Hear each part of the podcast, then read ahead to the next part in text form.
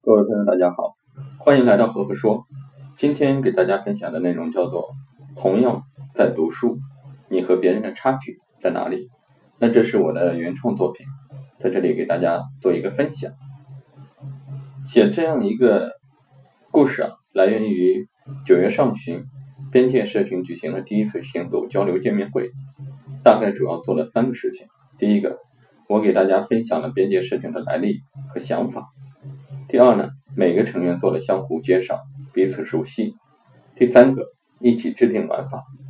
其中最基本的一条，就是现在我在干的一个事情：读书，写读书笔记。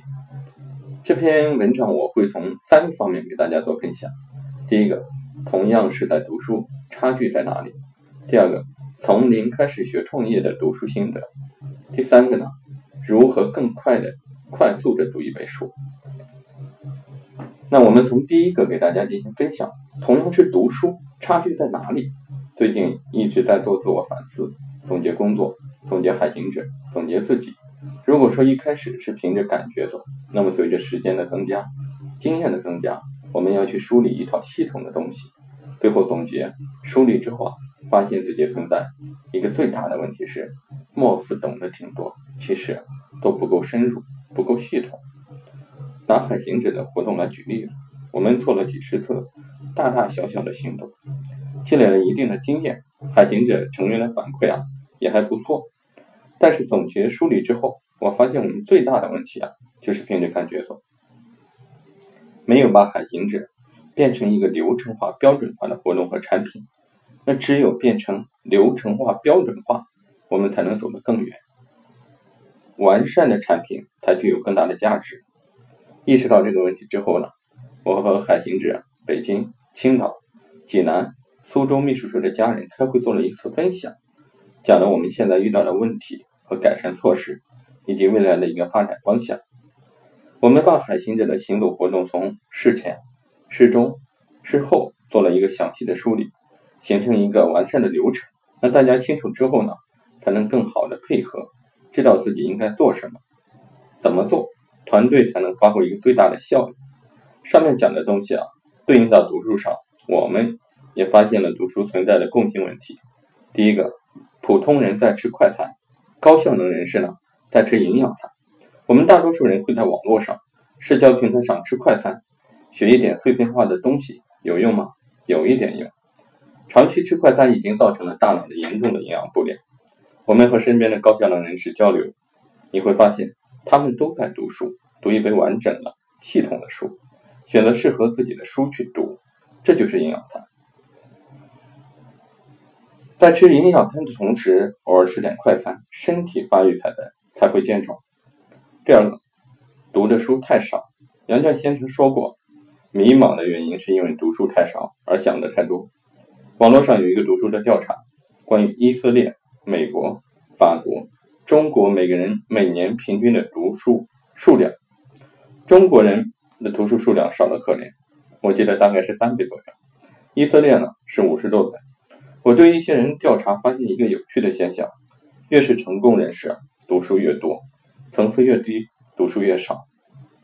举个例子，海尔集团总裁张瑞敏每年的读书量在一百本左右，很多在国内还没有上市的书，他都已经读完了。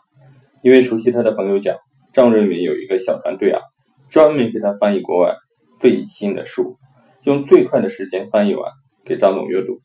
由此可见，读书是每一个想提升的人不可或缺的渠道。同样是在读书，别人读的比你多，你的差距就被拉开了。第三个，读完之后缺少总结。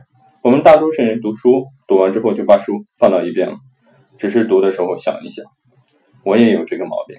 后来我们发现这样的读书效果太差，那么怎么样才能提高读书的一个深度呢？孔子讲“温故而知新”，也就是在读书之后要经常去翻看，经常去回顾，才能加深印象，有新的收获。这是一种非常好的方式。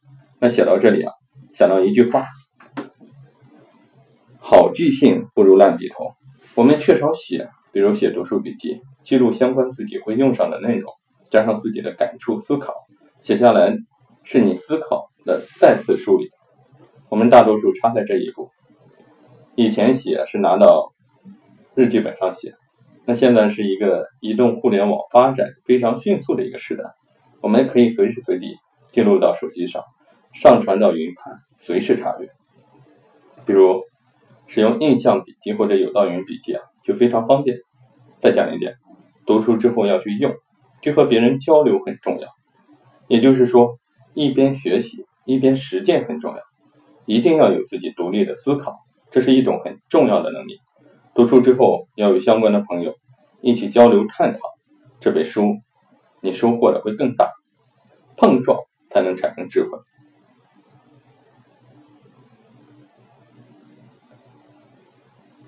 那如何更快的读一本书呢？我们大多数人读书的想法，心血来潮的时候也会去买书，但是我们又有个共同的问题，就是放在床头的书啊，永远读不完，怎么办？我有一个小技巧在这里给各位分享。我意识到这个问题之后呢，我的买书的量减少了，只买我最急需、最重要的书，把更多的读书时间放到了图书大厦。周末只要有时间。我常去的就是中关村图书大厦，我会拿出一天或者半天的时间去那里读书。那在那读书有几个好处：第一个，书多量大，你想看的书在那都可以找得到；第二个，最新的书你可以免费去读，还能了解动态趋势；第三个呢，有一个氛围，更能高效的进行读书。最后发现，花钱买的书长时间读不完，不花钱的书。你专门拿出一个时间去读，你收获的更多。浮躁的社会，保持自我的专注最重要。当然，你在图书大厦读书，有些内容你不一定完全理解、搞懂，因为有些东西你需要温故而知新。这时候，我们就可以拿出手机拍拍拍，把重要的内容拍下来。当然，不是拍下来就完了，一定要回去之后尽快的整理出来。整理的过程。是你在在学习提高的过程，自拍少一点，拍书多一点。摄像头的发展不是用来自拍自恋，更重要的是学会利用提升自己。有人说，手机占用了大量的时间，成为身体器官不可缺少的一部分。我想说，合理利用手机可以让你的大脑保持活跃，比吃核桃更管用。上面我从三个方面跟各位做了一点分享，希望能够给大家一些思考。也欢迎看到的朋友啊留言分享你的读书心得，我们多多交流。我的微信公众号木子李木星子，赫赫有名的赫李子赫，可以微信搜索公众号关注我，就可以看到这篇文章的文字版。那古人讲，三日不读书面目可憎，有的时候读书需要发挥一个群体的力量，一起做你会收获的更多。比如说编辑社群，所有的事情想产生好的结果，坚持。最重要。好了，今天的分享就到这里，谢谢各位。